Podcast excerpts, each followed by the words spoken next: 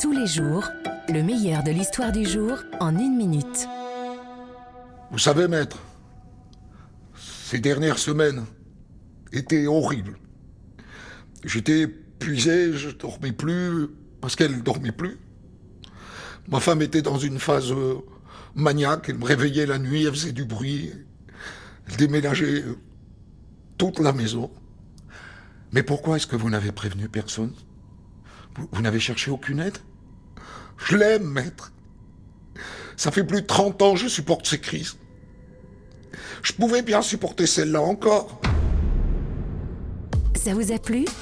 Écoutez le récit intégral sur votre plateforme de podcast.